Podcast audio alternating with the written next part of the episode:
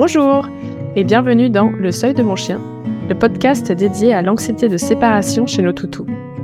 Nous sommes Clarisse et Julie, toutes les deux coachs en comportement canin, spécialisées dans les problématiques liées à la solitude. Notre mission est d'aider les familles à enfin partir de la maison en laissant un chien serein chez elles. Dans ce podcast, nous serons transparentes sur tous les aspects de cette thématique. Nous vous souhaitons une bonne écoute. Bienvenue dans cet épisode qui a pour objectif de définir ce qu'est l'anxiété de séparation. Pour commencer, il faut attirer votre attention sur le fait que anxiété de séparation, c'est un terme un peu fourre-tout en fait. On va plutôt parler de soucis de comportement liés à la solitude, c'est-à-dire un ensemble de symptômes que présente le chien lorsqu'il est laissé seul à la maison. Différentes manifestations sont facilement visibles. Les comportements suivants apparaissent ou augmentent fortement en intensité pendant les absences on va entendre des vocalisations comme des aboiements, des pleurs, des cris au loup, ou constater une malpropreté, voir des destructions sur les sols, le mur, les portes. Le chien peut aussi faire des tentatives de fugue ou montrer d'autres signes d'anxiété alors que l'humain s'apprête à partir. D'autres symptômes sont plus discrets, car pas perceptibles de l'extérieur ni visibles en rentrant à la maison. Le souci n'est alors pas toujours adressé parce qu'il n'interpelle pas l'humain directement. Parmi les signaux plus discrets, on peut avoir le fait de se lécher la truffe à répétition, de bailler, avoir les oreilles en arrière, respirer anormalement vite, faire les 100 pas, s'étirer, faire sa toilette, regarder de côté, avoir la queue anormalement basse. Il y en a potentiellement plein et on pourrait passer beaucoup de temps à en faire la liste. Un chien n'est pas obligé de présenter tous les symptômes. Un seul suffit pour qu'on puisse penser qu'il ne se sent pas bien. Les chiens domestiques souffrant de la solitude représenteraient 25 à 50% de la population canine, sachant que ce pourcentage varie selon les études. Maintenant que vous en savez un peu plus sur les manifestations de ce problème, nous allons définir les différentes catégories de comportements induits par la solitude. Il y a tout d'abord l'anxiété de séparation. C'est lorsque le chien ne supporte pas d'être séparé de certains humains en particulier.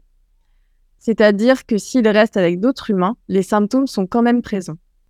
Il y a ensuite la détresse d'isolement, qui correspond au fait que le chien ne supporte pas d'être seul. Il ne présentera pas de symptômes du moment qu'il est avec quelqu'un, qui que ce soit. Nous avons ensuite la frustration, comprenant le fear of missing out.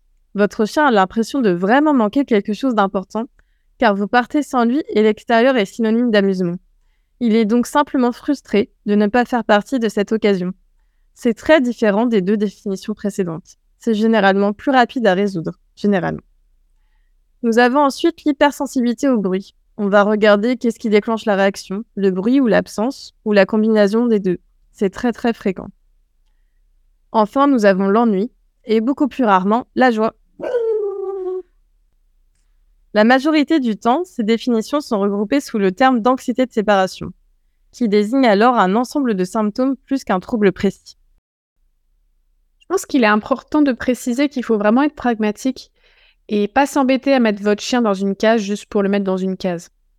Donc la définition exacte, elle nous importe assez peu en réalité.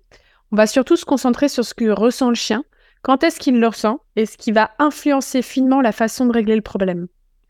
On peut se faire exactement la même réflexion sur la cause de ce comportement. Seule l'identification d'éléments ayant un impact sur le plan d'action va nous importer. Parfois on trouve la cause et parfois on la trouve pas. Et c'est ok, on fait sans. On creusera d'ailleurs ce sujet lors d'un épisode ultérieur. Certains chiens peuvent aussi présenter un tableau plus large d'anxiété permanente, avec de multiples symptômes tels que une hypersensibilité au bruit, des peurs multiples envers humains, congénères, surface, orage ou situations nouvelles, une agressivité lors de nouvelles rencontres, humains-chiens, un léchage compulsif ou boire avec excès, ou encore des tocs comme attraper sa queue ou les mouches ou encore une hyperactivité. Le souci de l'anxiété, c'est qu'elle peut s'installer durablement dans le cerveau. Et d'ailleurs, c'est l'occasion d'expliquer la différence entre anxiété et peur. La peur, elle s'exprime face à un élément bien identifié, avoir peur des araignées, du vide, etc. Dès que le stimuli s'en va, tout va mieux. L'anxiété correspond au chien qui a peur d'avoir peur. Typiquement, si ça concerne la solitude, le chien va se mettre à anticiper nos départs, à nous suivre frénétiquement ou même à présenter des signes d'anxiété plus généralisés, comme ceux qu'on vient de citer. Plus le chien accumule des expériences de peur, plus il va être sensible au moindre élément. Plus on va avoir du mal à résoudre le problème car il va être de moins en moins en situation de calme et de sécurité. L'anxiété bloque les mécanismes d'apprentissage classiques du cerveau, un peu comme nous, les humains, quand on angoisse tellement pour le passage d'un examen qu'on n'arrive même pas à se concentrer. Du coup, si on se concentre sur les solutions pour le chien, l'approche de fond va souvent être la désensibilisation, c'est-à-dire qu'on expose le chien à la solitude, à un seuil qu'il tolère et surtout pas plus. Ce seuil de tolérance va augmenter au fur et à mesure, et il faut respecter le rythme de l'animal. Ça peut être très long, on compte généralement les progrès en mois, et pendant ce laps de temps, il faudra donc suspendre totalement les absences puisqu'on ne veut plus franchir ce seuil. Mais attention, la désensibilisation n'est pas notre seul levier pour agir. En fait, la liste des solutions va changer selon le chien.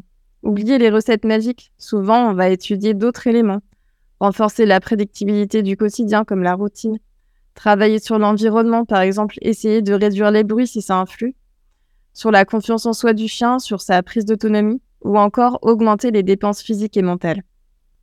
On va pouvoir introduire beaucoup de mesures en plus de juste les exercices de solitude, notamment s'il y a d'autres soucis comme la réactivité.